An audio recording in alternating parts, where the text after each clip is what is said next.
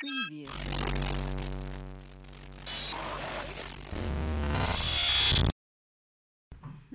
Hola.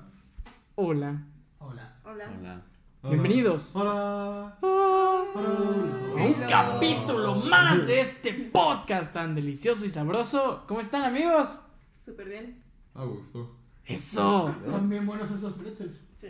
El día de hoy, en el, en el podcast del día de hoy, nos tocaron pretzels como eh, botana comodín. Y estamos muy agradecidos con los desarrolladores de pretzels y con Fories por permitirnos hoy pretzel.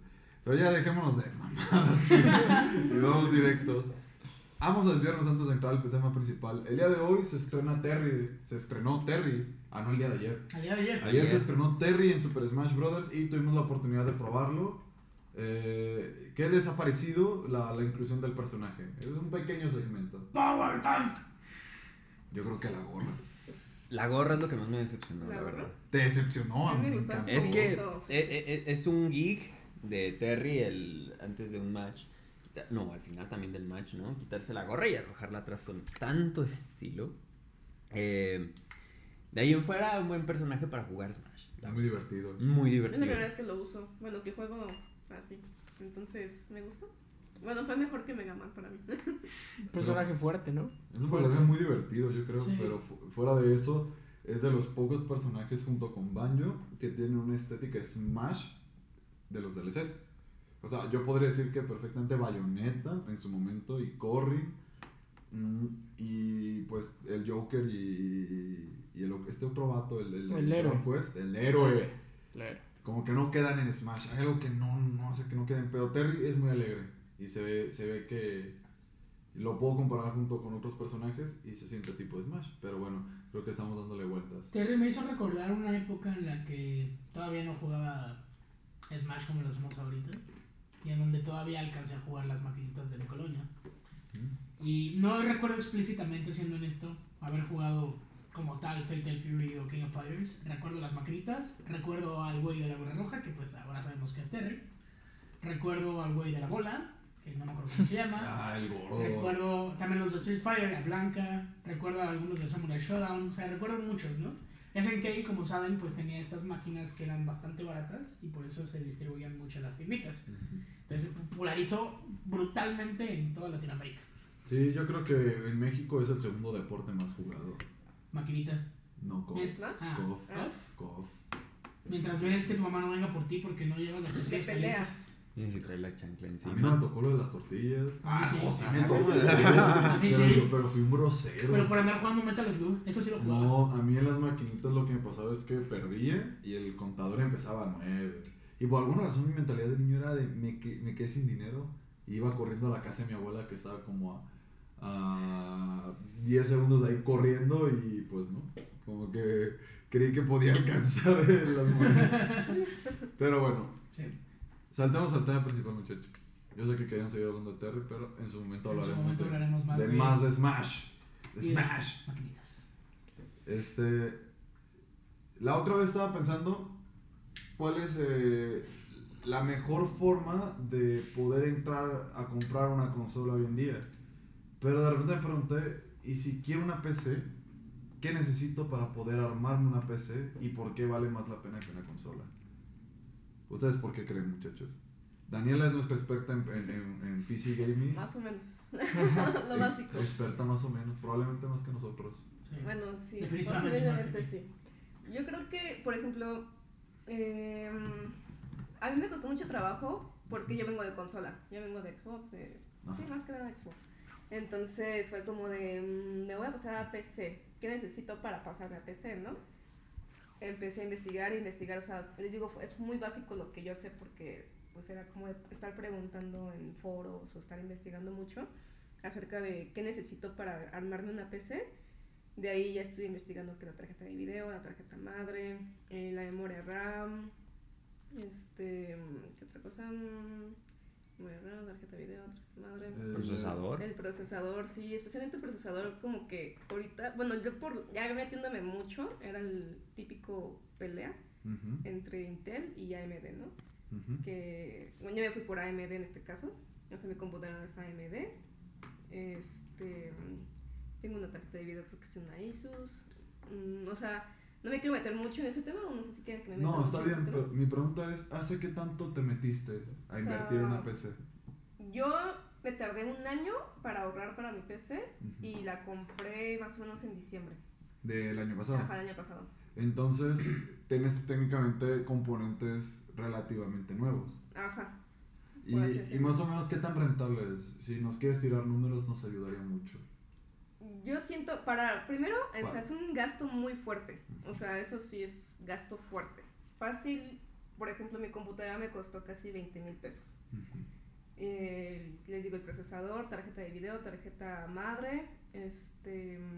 La fuente de La fuente de Refrigeración, poder, el, el- el líquido. el- mismo monitor, ¿no? Ah, el monitor. todas las- Bueno, es un mundo totalmente distinto. O sea, nada más la pura PC, 20 mil pesos. De ahí en fuera los periféricos, que es el teclado, mouse, monitor, eh, la cámara web, por ejemplo, que yo transmito, el micrófono, o sea, varias cosas. Fácil he invertido esa computadora como 50 mil pesos. Bestia. Ajá. Y, y no nos ha hablado de, de su eh, librería de juegos. Ajá, aparte es luego los juegos, ¿no? Pero creo que esa es la parte fácil, realmente. Sí, eso ya es... Está también. pelado. Y una de las cosas que también tuve que investigar fue el hecho de qué juegos quiero jugar, Mm. ¿no? O sea, si quiero jugar juegos básicos, así que no vayan a gastar mucha memoria, no necesiten tanta, tanta potencia, pues que necesito, ¿no? Pero yo decía, no, yo quiero jugar juegos como Call of Duty, como Rainbow Six, que sí necesitan potencia, pero no siento que tanta. Entonces, era es como pues, un- una investigación ahí muy a fondo. ¿Y ustedes, muchachos? ¿Qué ustedes prefieren PC en vez de, de, de- de- de consola? ¿O hay alguna cosa en especial en la PC que les haga quererla más? ¿O, Eh, o que la hagan valorarlas? Yo no tengo una PC de gaming, pero tengo una laptop en la que, al menos en mi cuenta, yo descargué Steam y la que ocupo para comprar luego juegos en estas ofertas. Eh, aprovechar las ofertas de invierno, que por cierto ya vienen. Sí. Este, Gabe, mi cartera. Dorime. Sí. Gorime. Ok, este, no me quiero desviar del tema. Pero hay juegos que mi computadora, bueno, les comparto, tengo una Intel Core i7 Tori. de sexta generación y una tarjeta de video bastante simple, es una Nvidia, este, creo que es la GeForce sin, sin ninguna otra letra, no NX Ok, ni nada, es como la, 1060, nada. nada, la verde clarito, de las principales, creo que es 980 o algo, bueno, no sé. El punto es que corre ciertos juegos hasta cierta etapa, ¿no? Creo que el juego que me demanda más gráficamente es el Tomb Raider, el primer remake de Naughty Dog, que pues pude jugar bien y me encantó. Y de ahí tengo juegos ya de poder, de poder gráfico menor, pero que yo digo, bueno, yo sé que esto en una consola a lo mejor me saldría más caro, pero pues si mi compu lo puede correr, genial, ¿no? Tengo el Star Wars Battlefront 2 clásico del 2004, juegazo. Eh, No, ya, se puede, ya se puede jugar en línea, por cierto. Y, ah, sí, Sí, sí, pusieron sí. servidores el, el diciembre pasado y para cual- cuando quieran echar la reta, muchachos, vamos a rolar nuestras cuentas de Steam Sí, claro. y vamos a organizar un evento de jugar aquí con la comunidad. Quiero saludar a Carlos y a Manuel con los que a veces juego Age of Empires 2. Ajá. Y pues también a través de Steam, se pone muy bueno. Este, no, no somos tan serios como en el podcast cuando estamos jugando, eh, diramos muchas groserías. sí, Sí. Sí, claro. Y groserías feas. Ya, Por perdón. Por ejemplo, a mí algo que me gusta mucho del tema de PC Gaming es, eh, eh, digamos, ya, ya de entrada, ya sabes que estás conectado eh, vía internet, por, por decir algo. Yo tengo la dificultad de que mi modem está eh, en el segundo piso, ¿no? Es decir, me, me veo imposibilitado a jugar vía Wi-Fi y si no tendría que comprar un cable de 10 metros y eso dificulta un poco, ¿no? Al tener la computadora tan cerca a mi modem, me facilita mucho y puede que sea un punto súper pequeñito, ¿no? Pero es un granito de arena que va aportando al tema PC Gaming, ¿no? La parte, la parte eh, que me gusta de las consolas precisamente es el hecho de que prácticamente tú abres la caja y ya tienes todo listo, ¿no? Pantalla ya, Muy práctico eh, ya. muy muy práctico, te lo puedes, te la puedes estar llevando, que esa, esa parte es muy muy importante, pero creo que el tema online está ganando ya PC Gaming. ¿Ustedes qué opinan? También, sí, o sea, por ejemplo, yo que vengo de consola de Xbox, tenía que estar pagando una suscripción. Claro. para poder jugar en línea o para X cosas, ¿no? Y aquí en PC pues realmente no la necesito, ¿no? Ya, ya te conectas y ya empiezas a jugar.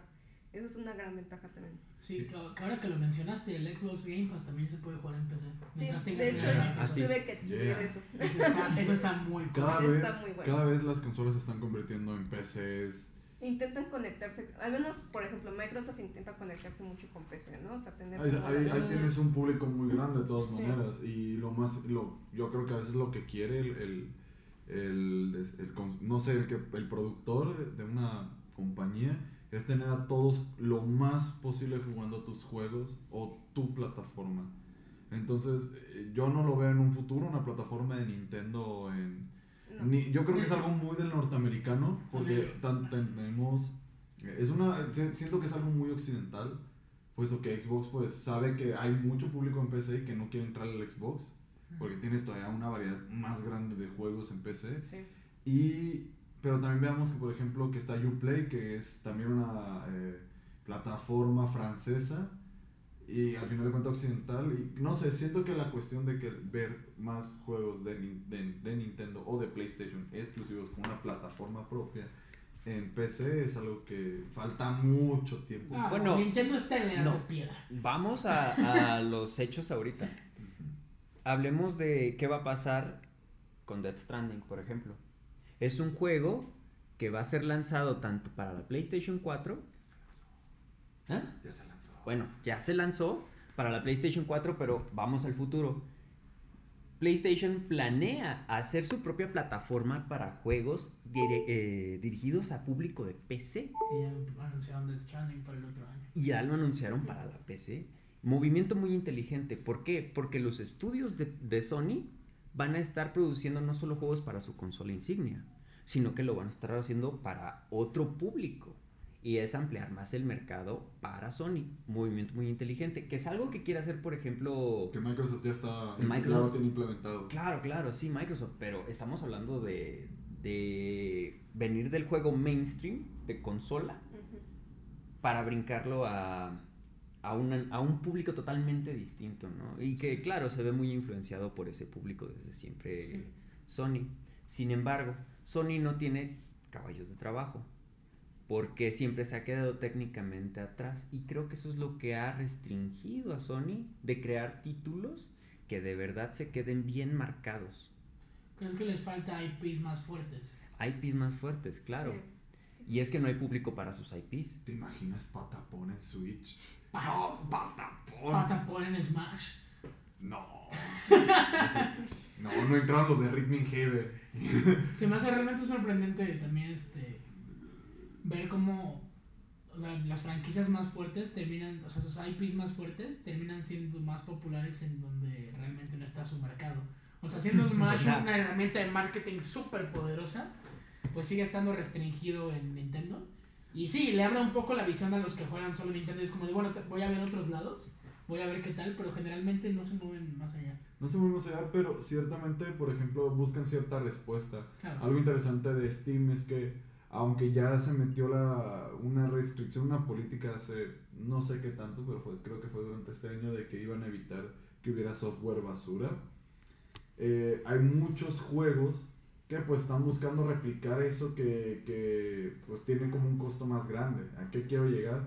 Por ejemplo, la respuesta de no puedo decir que Steam, o la respuesta de PC para los juegos tipo Smash está Rivals of Aether ojalá. o Brawlhalla, bueno que ese también está en consolas.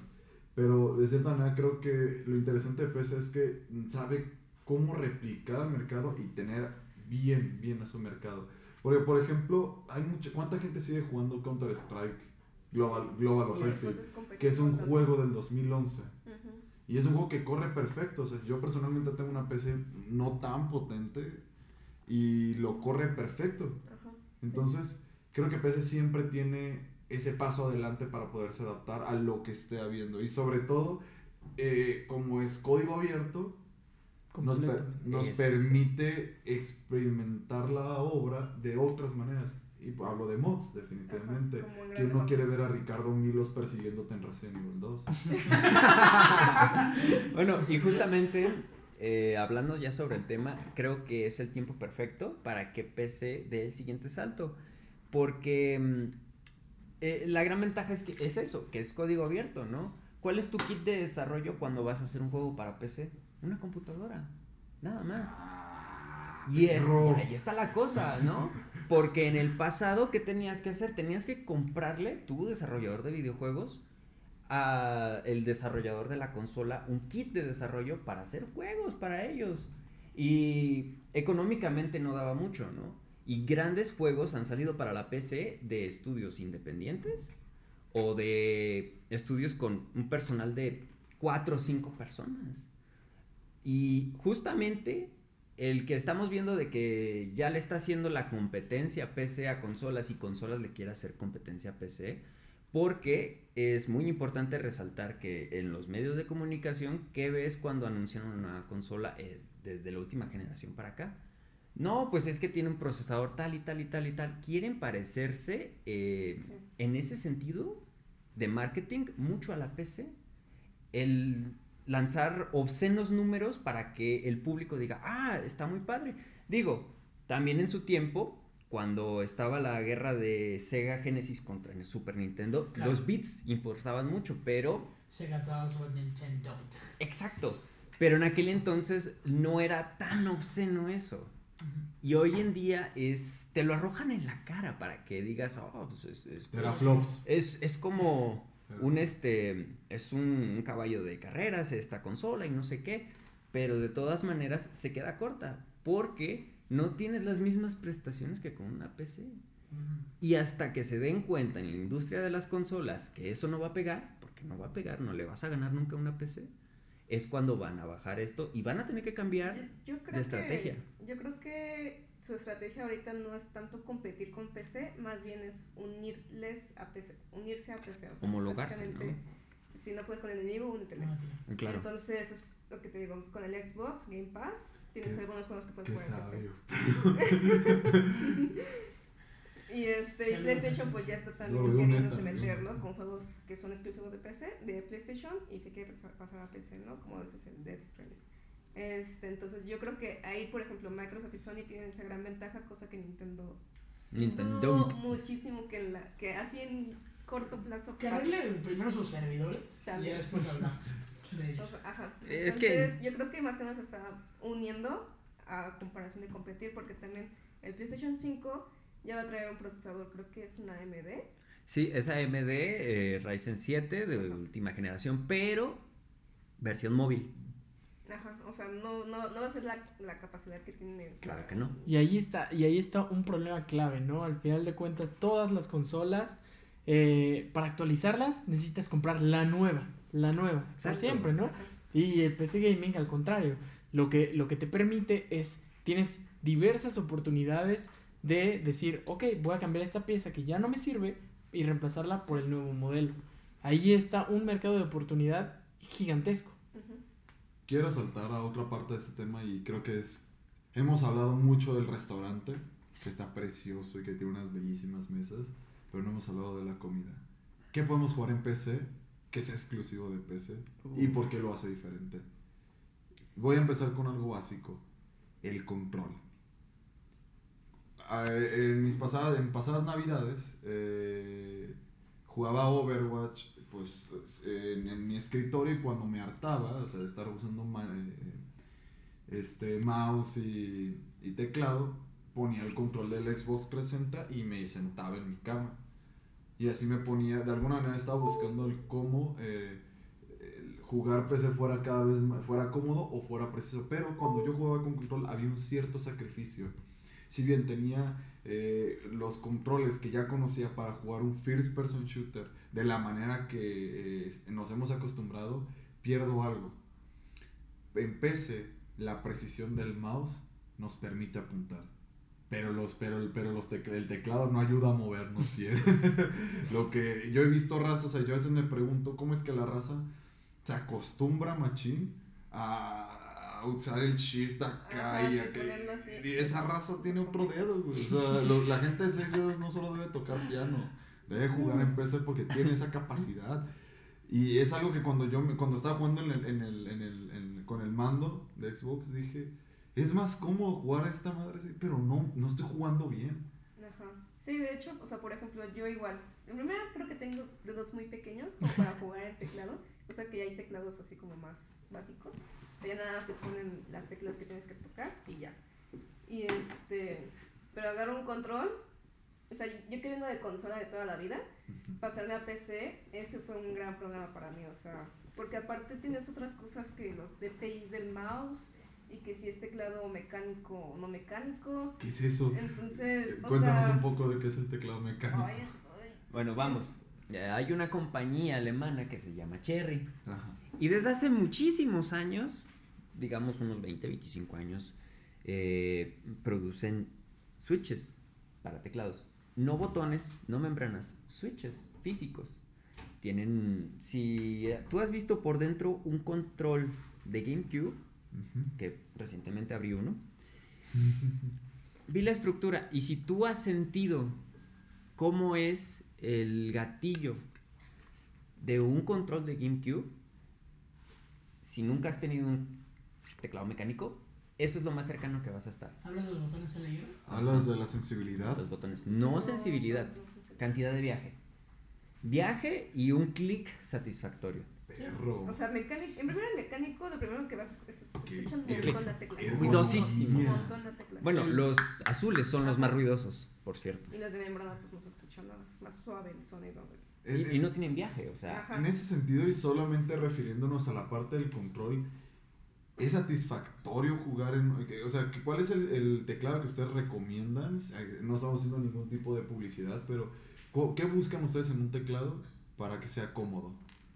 O, o- o que les guste, porque Mm. por ejemplo, eh, yo ya quiero cambiar uno que tenga lucecitas, pero ciertamente no le busco mucho... ¿Eh? No, o sea, el RGB, perdón, Sí, el es que en el gaming hoy en día todo es Todo es RGB por ajá, todos lados. Además FPS. So- soy, una- soy un hombre simple. ¿Se llama RGB por los LEDs? Sí, sí, por por los lo colores. Si no tienes RGB no eres gamer. O sea, yo por ejemplo tengo un. Logitech, tengo un Logitech, no me acuerdo, G200 algo, no me acuerdo. Gran serie, gran serie, por Ajá. cierto. Y este, y te digo, yo tengo las manos muy pequeñas, entonces me cuesta trabajo. Y sí he pensado en voy a buscar otro teclado más chiquito que se pueda acoplar mejor a mí.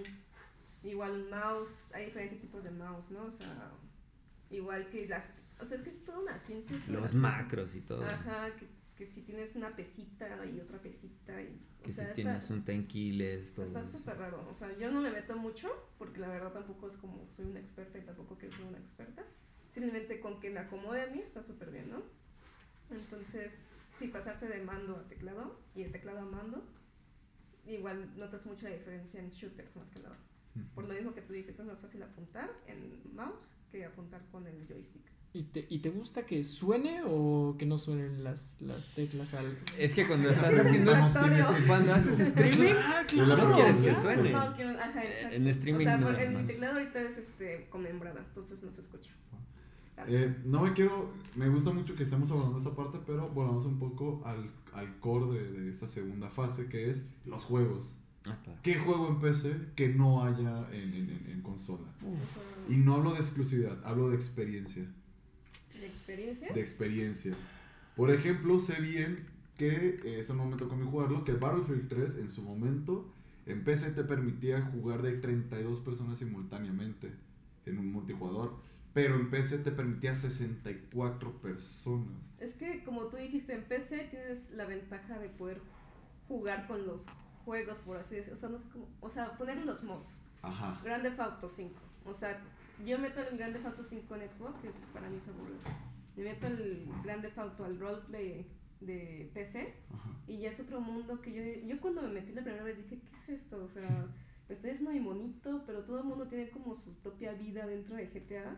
O sea, era como que súper rollo, ¿no? O como tú dices, el Resident Evil jugar contra Carl, ¿cómo se llama? Ricardo Milos.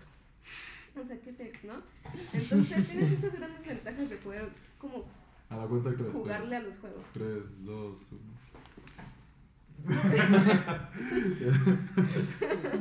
Yo me acuerdo, digo, esto ya no es moderno, tiene unos 10, 15 años. Estos simuladores de parques como famosísimo Uf, Roller Coaster Tycoon. Tycoon. Ay, los Tycoon. Y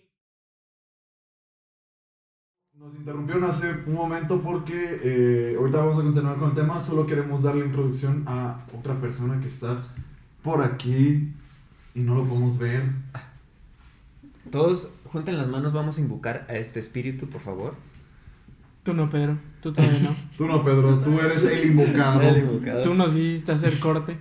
Pero bueno, ya. Creo que somos muy ñoños en esto. Bienvenido, Pedro. Tercero, aquí un invitado de honor. Muchísimas gracias, amigos. Estoy muy apenado por interrumpir este gran espacio, pero a la vez muy agradecido de participar en él. Ya creo me pondré rápido al tanto de qué está pasando y espero poder aportar algo de, de valor a este gran espacio. Pues éntrale, ¿no? Bueno, volviendo. Desembucha. Bueno, volviendo. Eh, los Tycoon, nos estabas comentando, Jera. Ah, sí, que los Tycoon creo que son un gran ejemplo de juegos que pues marcaron una generación en PC Ajá. y que pues fue una buena variedad a los juegos ya que se veían como de mapas y organización. Como experiencia, tú dices, o como juego. Porque, por ejemplo, en los Sims, yo jugarlo en consola me aburría, pero jugarlo en PC, Es que es eso, es que es eso. Importa mucho. También pasa viceversa. Hay juegos que en consolas no parece, no, no, no funcionan tan bien. ¿no? ajá. Entonces, en este sentido yo creo que los Tycoon te proporcionan una mejor experiencia en la computadora que si yo agarro un Xbox 360 y con el stick estoy viendo como de, ay, voy a ir a esta parte del mapa, ¿no? Es mucho más rápido agarrar el mouse y como de, voy a irme a esta esquina en donde está escondido el barco de mi enemigo en Age y lo voy a eliminar para siempre, ¿no? Por ejemplo.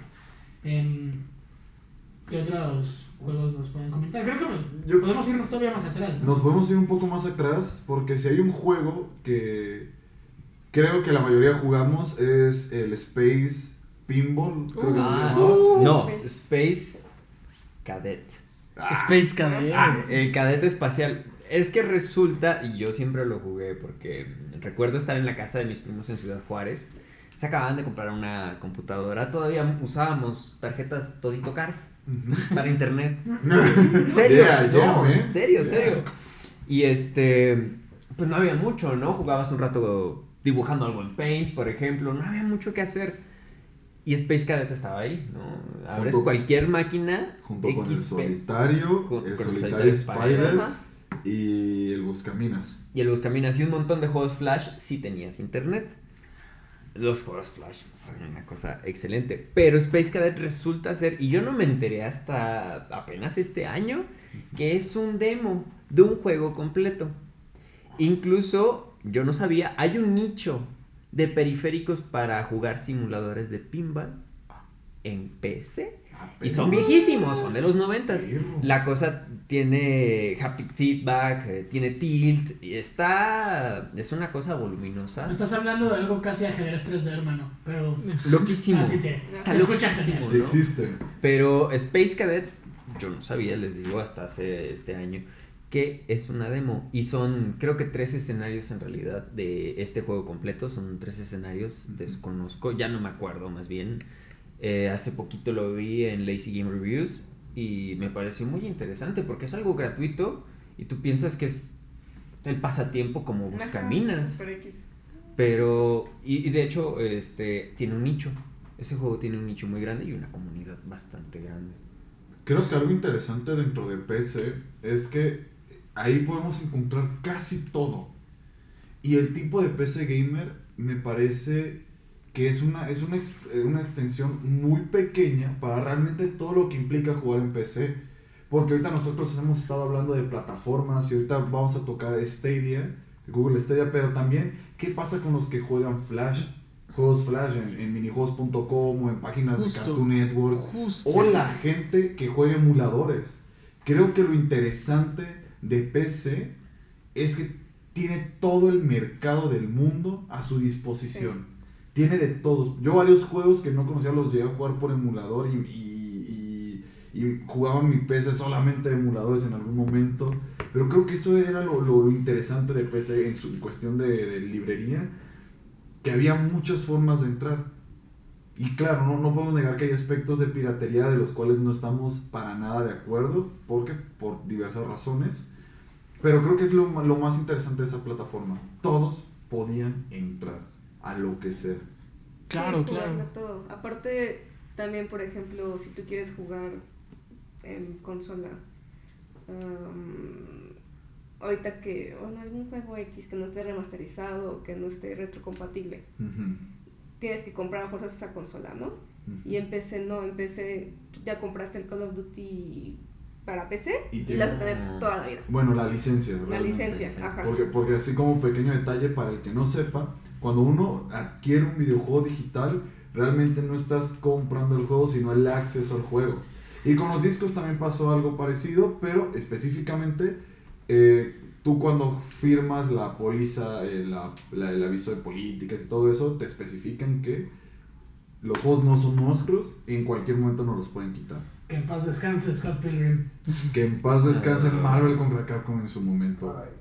Pero, eh, pero bueno, ¿verdad? Ahora, ahora que comentabas todo el tema de miniju- minijuegos.com, me hiciste recordar eh, todas las galerías increíbles que hay para jugar ahí.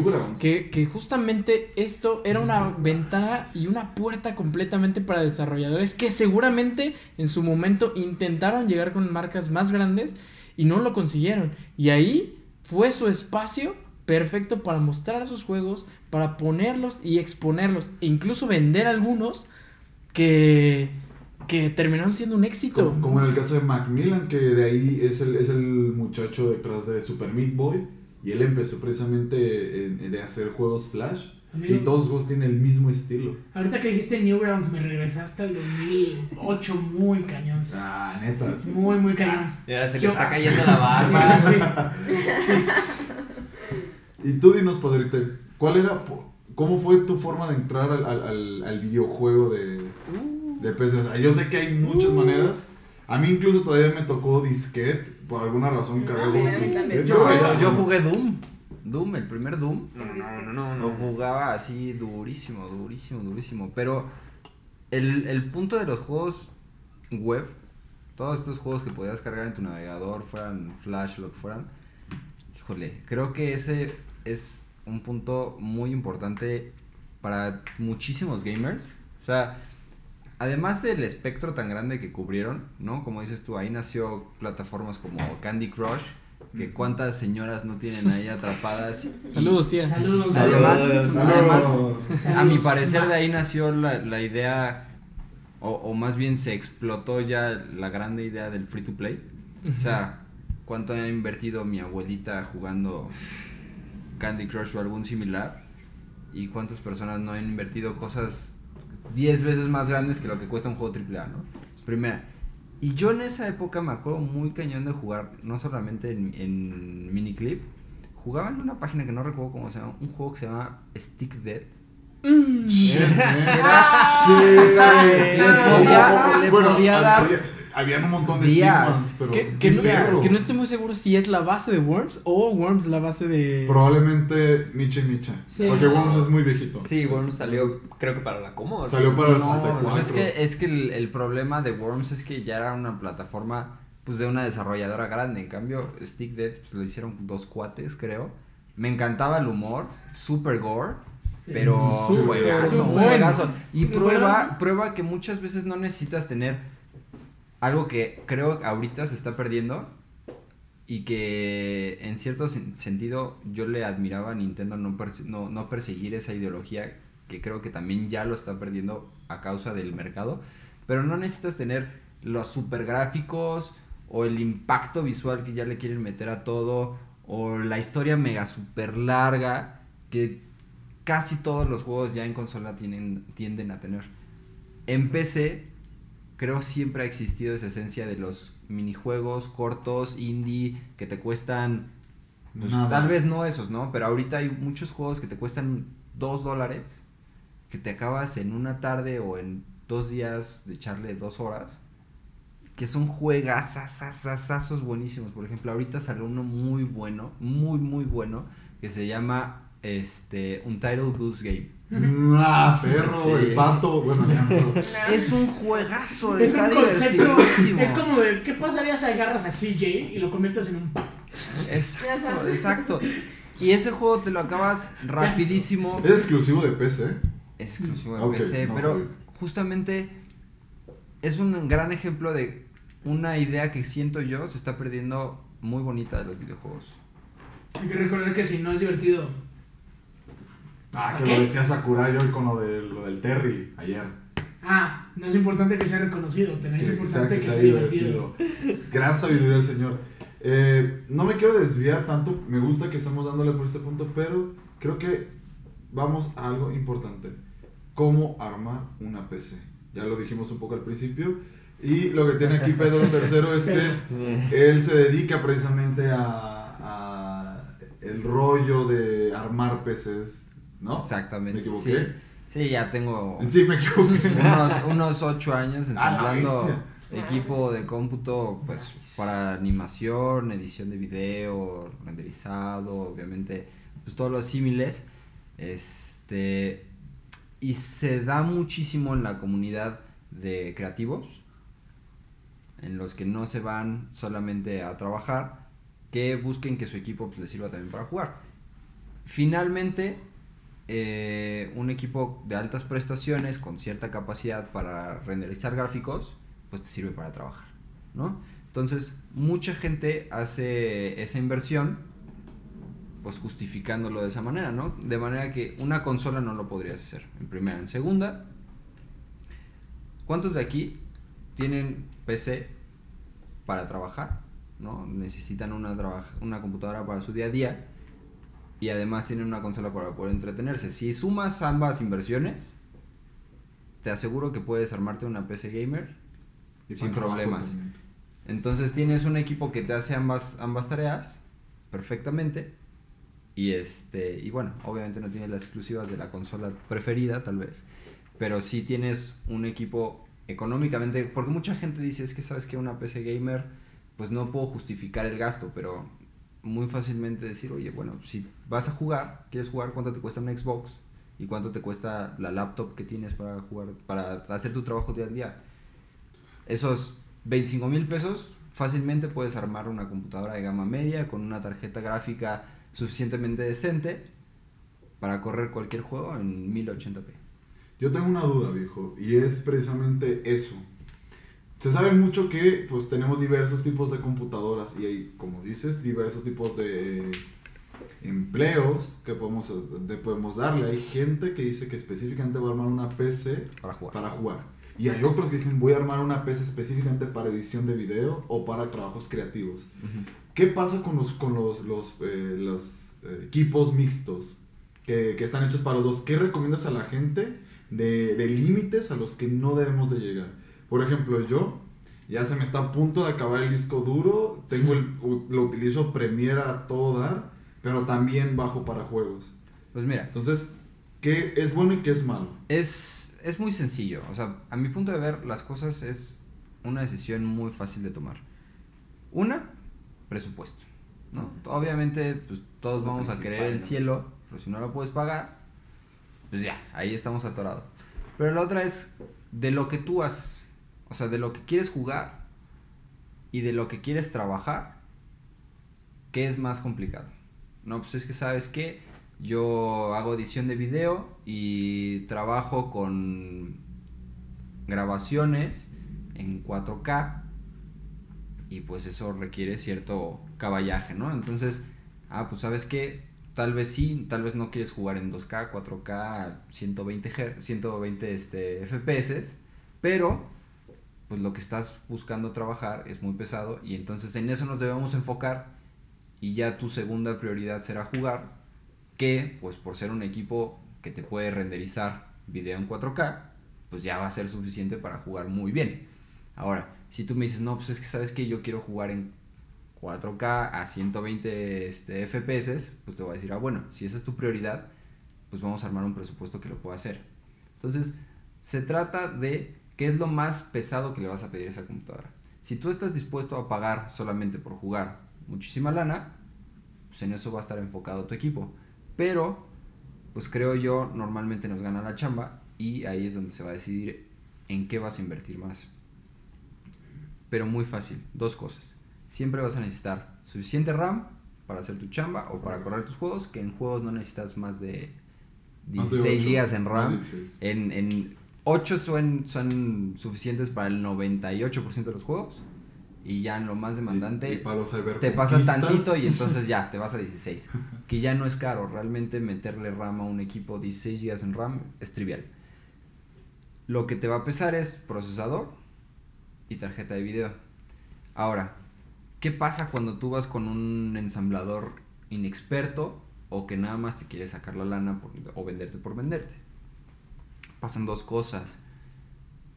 Normalmente, por cumplir cierto presupuesto y darte cierta capacidad, darte cierta tarjeta de video que tú estás buscando o darte cierto procesador que tú estás buscando, dan cierta negligencia a los demás componentes. Y es muy importante que la calidad de todos tus componentes sea pues un poco pareja para que no sea un equipo que te falle en un, en un futuro. Porque como decía este aquí Dani. Dani, pues tú compras un Call of Duty de hace 5 años y lo puedes seguir jugando, pero ¿por qué no pensarlo a la inversa? Yo compro este equipo hoy, compro mis juegos y en 5 años este equipo me va a seguir sirviendo para comprar el Call of Duty de 5 años después de que compré mi equipo y seguirlo jugando súper bien. Obviamente la, re- la retrocompatibilidad, puedes comprar juegos de hace toda la vida, de hecho hay una página que se dedica a vender juegos que ya no están disponibles en ninguna plataforma, juegos que en tu vida conociste, juegos de los 70, 60 no sabía. y puedes Pero descargar. tienen que tener la licencia activa, ¿verdad?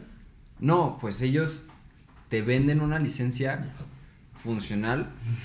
No sé exactamente cómo funcionan los, los derechos, pero ellos hicieron una labor enorme por contactar a todas las compañías correspondientes para poder vender esos juegos y tenerlos en su biblioteca. Claro, juegos que todavía se puedan correr por cuestiones de su programación y que sean compatibles esa programación con el hardware actual. Pero estamos hablando de juegos de muy, muy, muy viejos, cosa que en consola Ahorita que, perdón, que comentaste sobre los componentes, que es como hay que tener una armonía entre componentes, porque igual puedes tener una tarjeta de video tarjeta super wow de Sí. wow, wow, pero un, un procesador AMD 3.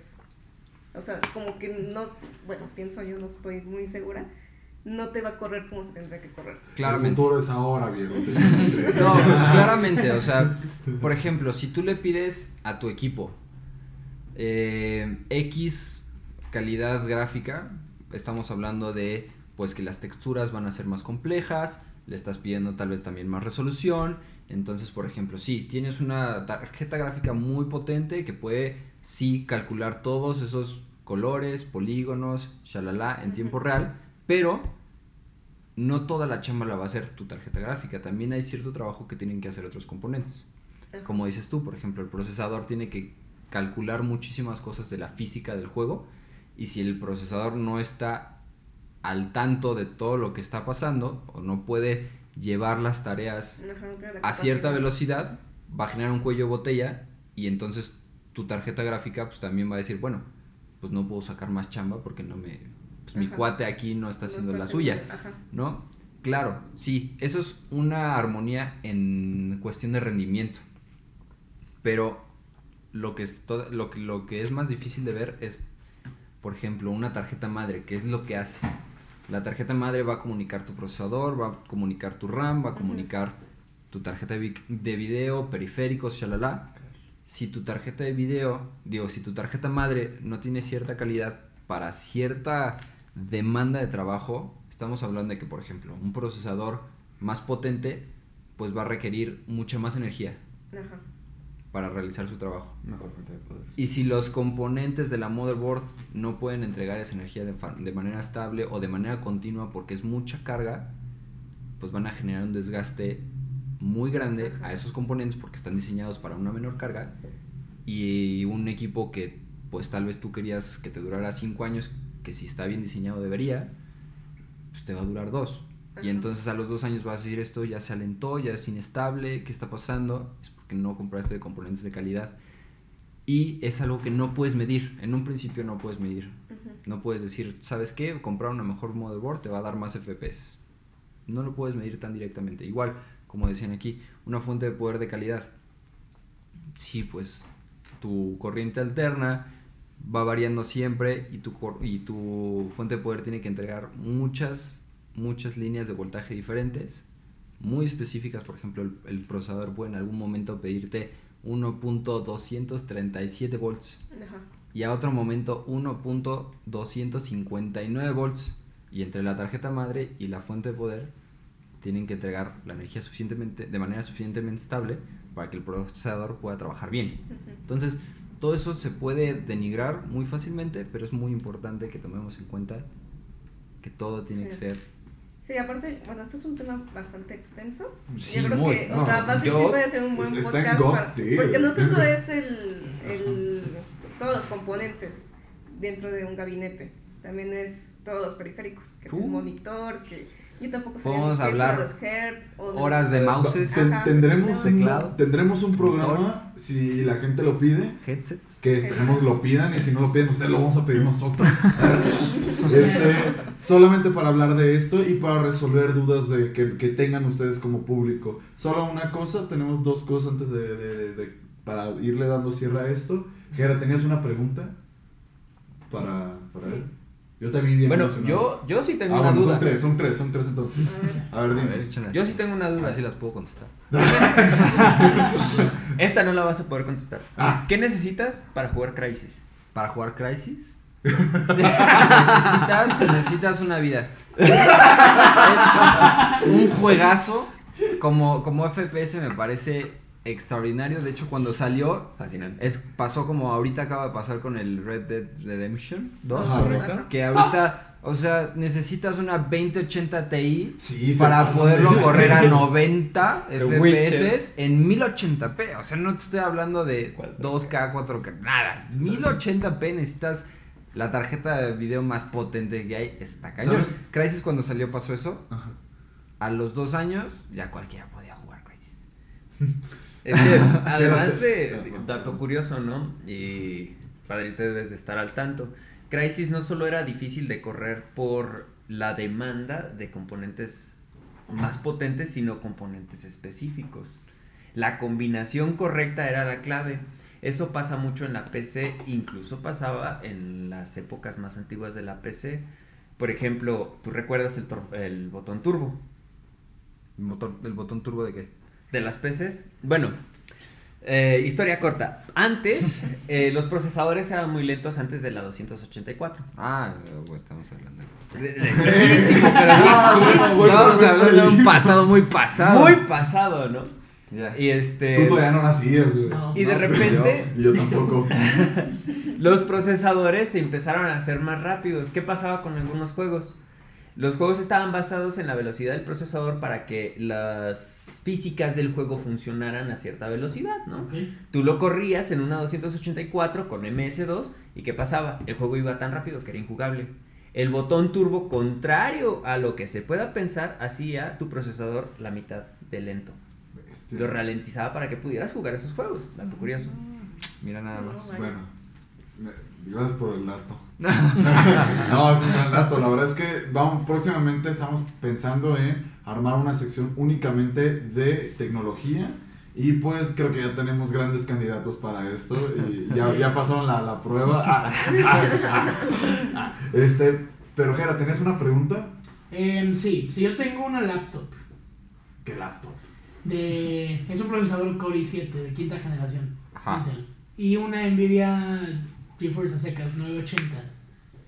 ¿Hasta Tienes qué una muy buena generación? laptop. Está muy bueno. ¿Hasta qué generación puedo jugar todavía? ¿Puedo ya chutarme un Red Dead Redemption 2 todavía? Red Eh, Dead espérate, espérate, Redemption espérate, 2. espérate. En low Tranquilo, settings. tranquilo, güey. Mejor la pregunta más correcta ahí es: ¿Puedo correr Crisis.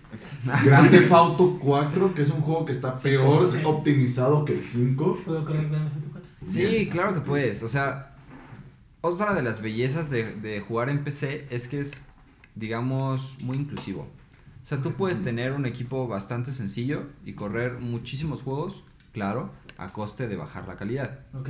sí. Entonces, nada más Potato. se va a tratar, como te decía hace rato, ¿cómo quieres jugar? Ahí está tu presupuesto. Entonces, si tú tienes cierto equipo, probablemente puedas jugar muchísimos juegos a cierta calidad. Y ya, por ejemplo, Red Dead Redemption tal vez sea demasiado. Pero la mayoría de los juegos sí, o sea, por ejemplo, un Borderland 3, que es un juego AAA que acaba de salir, lo puedes jugar sin problemas en una calidad media, 1080p, 60 graf 60 FPS, yo creo. Cualquier, cualquier otra duda que tengamos, eh, no olviden dejar en los comentarios. Eh, Para vamos a dejar, vamos a tener aquí a Pedrito ayudándonos a responder. Y eh, la tenemos dos últimas cosas, pero la última ya se la saben, es pregunta variada. La que vengo yo a decirte es mitos sobre la PC. ¿Una PC se puede quemar e incendiar? O sea, Sí, sí. Ah, A mí me ¿qué pasó. pasa? ¿Qué Eso pasa? No, no, no, o sea, de que pum, es el fuego. ¿Qué pasa con eso? ¿E- ¿Es literalmente porque dos Falcon Punch chocan y revienta la PC? Eh, lo más común que pase cuando, Vamos con- cuando hay fuego es justamente que excediste la capacidad de algún componente eléctrico o, este, por ejemplo, un regulador, un MOSFET, algo que, que- que tenga que llevar una carga de entrega eléctrica. Entonces, se sobrecalientan, o sea, esos componentes se calientan muchísimo, se suelen este, calentar mucho. Y si les exiges demasiado, puede llegar a pasar eso. Si la calidad no es buena, eh, normalmente estos circuitos tienen un- un- un- una protección de corte, de manera que, por ejemplo, tu procesador le está demandando demasiada energía a tu motherboard y tu motherboard no la puede entregar, se apaga el equipo. Pero si el equipo es de suficiente mala calidad, llega a pasar que se rompen esos bloqueos y se incendian las cosas. Llega a pasar, o sea, no, no, no es común, pero sí llega a pasar. ¿Algún mito que tengan, muchachos? En la PC, ¿no? Mm, Yo tengo que investigar más del tema para hacer Doki. Doki Literature Club. ¿Sabes? Sí, sí embruja nuestro juego. Está, está en mi lista de deseos de Steam. Tienes que... Aquí está. No cuesta nada. Es, Aquí es- está, es- mira, es- mira, lo puedes ver. Mira. Es información confidencial. no le vayan a robar ver. sus ¿Ya, compras. ¿Ya le venderá su alma a Gabe en invierno? es- eh, es, es, es este Por, ejem- gatito. por ejemplo, el 1% de la población gamer del mundo ha entrado al VR. Ah, ves. Algo creo que es muy interesante para todos, cosa que en las consolas todavía está un poco lejos de ser Ajá. realmente una experiencia Sí, claro. suficientemente grata. No jueguen Zelda en VR. No.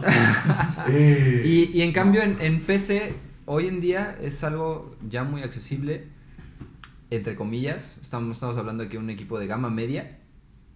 Gama media, una 2060, una 1070, que ya puedes conseguir por una lana accesible. Puedes jugar la mayoría de los catálogos de juegos VR. Eso me parece a mí súper interesante. Otra cosa, XP o Vista. XP. XP, SP3. Bueno, bueno, Service bueno. Pack 3. Pero otra, otra cosa que me, me encanta añadir y me parece muy especial de jugar en PC, a diferencia de jugar en consola, son los controles. Ya, ya, ya. O sea, ya, ya le dimos vuelta. ¿Ya la dieron? No, pero bueno, pero tendremos uno solo para ti. No te, no, No, te sí, te falta No tu te opinión. O sea, sí, claro. si, vas, si, Dale, vas- dale. si vas a mi casa a jugar, te puedes llevar, si eres este fan de PlayStation, te llevas tu control de PlayStation, jugamos lo que quieras. Si, si te gusta jugar Xbox One, te gusta más el control, te acomodas más, llévatelo a mi casa, jugamos. Puedes jugar juegos que no se pueden jugar en consola como un Getting Over It, Mm. un juego específico de mouse. No puedes jugarlo con otra cosa que no sea un mouse. Es más, si tienes una laptop, quieres jugar con el trackpad, no puedes, es horrible. Pero puedes jugar con lo que quieras. Con lo que Se puede quieras. jugar con Wacom. Puedes jugar con una Wacom. Powerglove. Puedes jugar con un Power. Se puede Puedes jugar todo. con los pies. Bueno. Para rápido, muchachos. Ya para. Ah, tenía una más, pero la guardamos para el siguiente. Oh. ¿Cuál es la diferencia Me entre solitario y solitario Spider? La- la- la- las reglas del juego son diferentes. Ah, ok, Ah, ya con ok, eso. sí. No tenía nada que ver con Spider-Man, es una agüita. Pero bueno, muchachos, para terminar, su juego favorito que jueguen en PC o que se enamoraron a partir de PC. Counter-Strike. ¿El cuál de los dos? El Counter-Strike CSGO. Ok. Daniel lo tenía, ya, Vamos ya lo tenía listo. Sí, Ya, lo tenía sabía, listo. Es que ¿no? Yo iba a decir lo mismo, pero lo leyó, tu, leyó tu mente completamente. ¿Tú, viejo? Age of Empires 2. Ah, precioso. Oh, copy Sí, Y han paste. tocado, han tocado puro, puro exclusivo. Yo iba a tocar uno. Y hay, uno, y hay uno que es muy viejo que no recuerdo bien quién lo publicó. Estaba en un disco viejo que se llamaba Cloud, que era un gato mosquetero. Ajá. No me acuerdo. Mis primos saben, mis otros primos saben de dónde salió ese juego. ¿Tú, Héctor? Yo me iría por. Ay, Tenías un FIFA, ¿no? un FIFA por ahí. Un FIFA 98, que habrá sido el primero. También un, Toy Story. Tuve un Toy Story de. de... ¿El primero o el segundo? El primero, el primero. Los Toy Story eran Sí, buenísimos. la historia era muy- Todavía era 2D. Todavía era Qué 2D. bueno, qué bueno el enfoque en el eran. Pero bueno. Y para Bueno, ti, siendo un Pedrito. juegazo, eh. Sí, Pedrito, sí. padrito. Híjole, yo creo que uno de mis juegos favoritos de PC, pero creo que ya lo montaron en ciertas plataformas, el Super Hexagon. Está bien. Ah, perrísimo. En celular yo lo he estado jugando, perrísimo. Super Hexagon o algo como The Stanley Parable. Ah, perfecto. Ay, güey. Eh, esa madre, perdón por la expresión, esa madre es el The Witch de los videojuegos. Cuphead. Nah, está, Pero ese ya se ya está Sí, en ya otras. es multi. ¿Y tú, viejo? A mí me da pena y no es exclusivo. Y no lo voy a decir. No. Y no lo quiero decir. No, no, no, es que sí me da pena admitir esto, pero... Doki Doki. Ah, Es válido, es válido. No, no, no, mi juego favorito para PC, porque me hizo enamorarme de él, Ah. porque lo volvería a jugar otra vez en PC, y ya desde ahí les estoy diciendo no es exclusivo. Metal Gear Solid. Mm. Un buen juego. Este. Es dist- o sea, Ah, Está bien, está bien. Está bien. la, ¿qué- la historia es muchísimo más larga por muchísimas razones. ¿Por qué me gusta ese juego? Ese port precisamente. Ajá. Se las contaré en otro momento, pero eh, para cortito, fue la primera vez que jugué Metal Gear Solid. Ah, Ya. pues, o sea, Es sentimental, es ah, Es sentimental. sentimentalismo. sí, sí, muy Pero tiene Para mí, ¿Y favor. Kennedy? los de Pipo. Aprende con Pipo. Ah, no, yo tenía, yo tenía mi- matemáticas con Pipo. Yo tenía toda la colección de Pipo. Yo solo tenía ese y ¿Quién es Pipo? Me cago. Ah, lo guardaremos para el siguiente. es el Billy. Solo, solo una cosa, solo una cosa, y esto es un request mío, Después. pero para cualquiera que esté escuchando esto, yo de niño una vez estuve jugando, tenía una PC viejísima X, y había un juego que era tipo, No lo he pesado. Era de, de carros que traen pistolas como por arriba y están en un desierto tipo Nuevo México. ¿Twisted Metal? No lo sé, es que no estoy seguro. buenos. Pero eso es todo, quiero saber cuál es ese juego y entonces les puedo decir cuál es. Twisted Metal. Sí, probablemente. Pero el juego que yo más amo de PC hoy en día y está en todo. No, Overwatch, no. Y está, ya está en- está en otras, está en otras consolas, pero para mí sigue siendo mi favorito porque lo juego en PC. Fallout New Vegas. ¿New Vegas te gusta? New Vegas me mama. Es el... Es muy buen juego. Es el mejor, es el mejor Fallout. Pero bueno, Y cerramos rapidísimo con una pregunta así, veloz, veloz, La- la veloz. Es, veloz. es nada más uno, uno o el otro. ¿PC o consola? Ya, ya, ya, ya. No, no, no, piensa en el, consola. piensa en el porno. Dani. PC. Kendo. PC. Consola, pero portátil. PC. Yo me voy a ir por consola pero porque no he armado la mía. Ah. Pues ya nos tardamos. Pero bueno, amigos. Ah. Amigos y amigas, pues muchas gracias por visitarnos, en visitarnos, ¿no? Escucharnos más bien en este podcast. no quiere despedir. ¿Qué, no se- Kennedy? no se les olvide, muchachos, que todos los que aquí están presentes en este podcast generamos contenido para 4ES de diversas maneras. Pueden encontrar a Daniela por los streams que tiene de. Rainbow Six. De varios. Eh, y eh, pueden futuramente encontrar eh, nuestro apartado únicamente de, de cuestiones técnicas con Padrite y Junior. Y también nos pueden encontrar a Jera, Héctor, Padrite, Junior y a mí en Popacho, que es nuestro torneo semanal de Super Smash Bros. Que esta próxima semana, para cuando estén escuchando este, faltará un día, es nuestro número 50. Correcto. El martes. No, el viernes. Viernes. Viernes que Es Pues muchas gracias por escucharnos y no olviden en compartir, en dejar sus estrellitas y apoyos. Pues muchas gracias por Gracias. este gran capítulo. Pues, Kennedy. ¡Vámonos! Recuerden que pueden hacernos sus sugerencias sobre preguntas y temas aquí en la caja de comentarios. Nosotros fuimos 4ES Podcast y todavía seguimos buscando nombre. Muchas gracias.